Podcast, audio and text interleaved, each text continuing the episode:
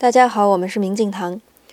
前些天和朋友们坐在一起聊天时，说到了一个话题，就是人这辈子能做自己喜欢的事儿，是多么的荣幸呀！是呀，我们的生活中充满了各种各样的不如意，在你人生的岔路口上，也面临着许多的选择，许多的无奈。这些无奈，也许大多是来自于你的家庭，你生活的年代背景。你的人生经历，也许这许多的种种，不能让你做出内心最真实的选择。而对我来说，生命中最重要的就是活得诚实，别逼自己去做不是真正的你。今天您回复“真实”两个字，真实，给您看一位从未上过大学的人在杜兰大学的毕业典礼演讲，看看他是如何找到真实的自己，真实。